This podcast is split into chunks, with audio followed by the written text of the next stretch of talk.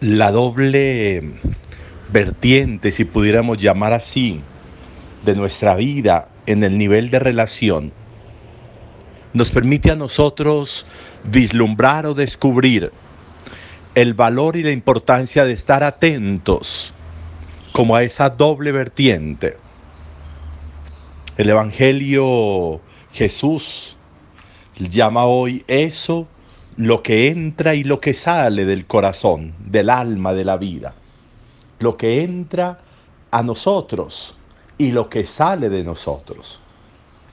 Hoy encontramos a la reina de Saba, que desde muy lejos va hasta Israel, porque ha oído hablar de la sabiduría de Salomón. Y va hasta allá para confirmar esa sabiduría y la confirma. Y los elogios con los que se refiere a Salomón denotan la importancia y el valor de la sabiduría de Salomón. Lo que salía de sus labios era sabiduría.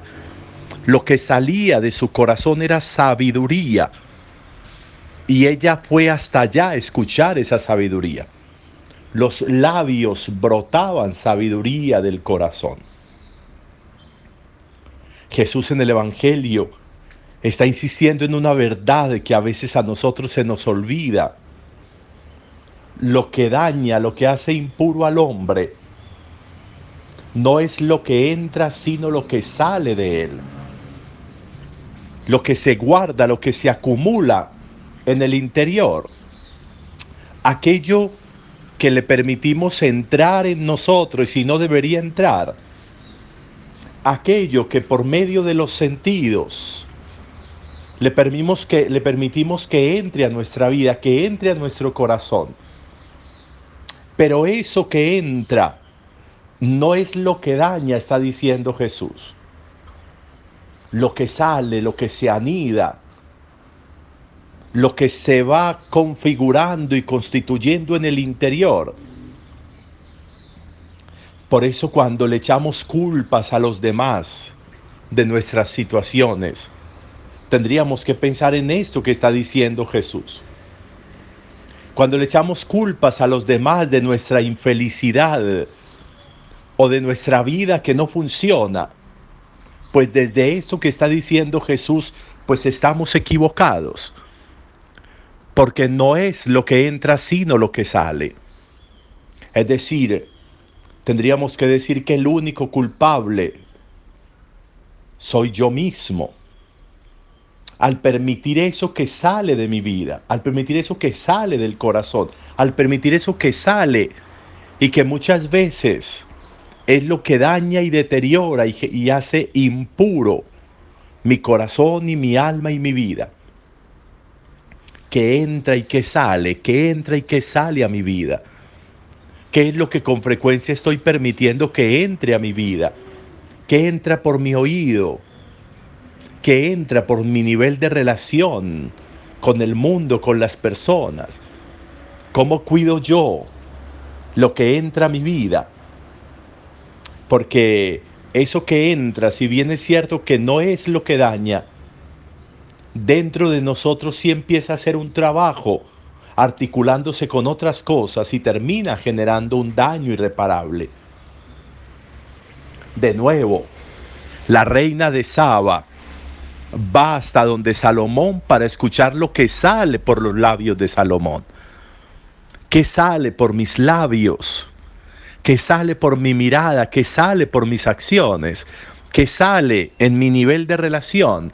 ¿Qué sale? ¿Cómo me relaciono yo con los demás? Porque de lo que salga va a depender el nivel de relación. De las palabras que salgan, de la presencia que tengo ante la vida y ante los demás, de eso va a depender absolutamente todo.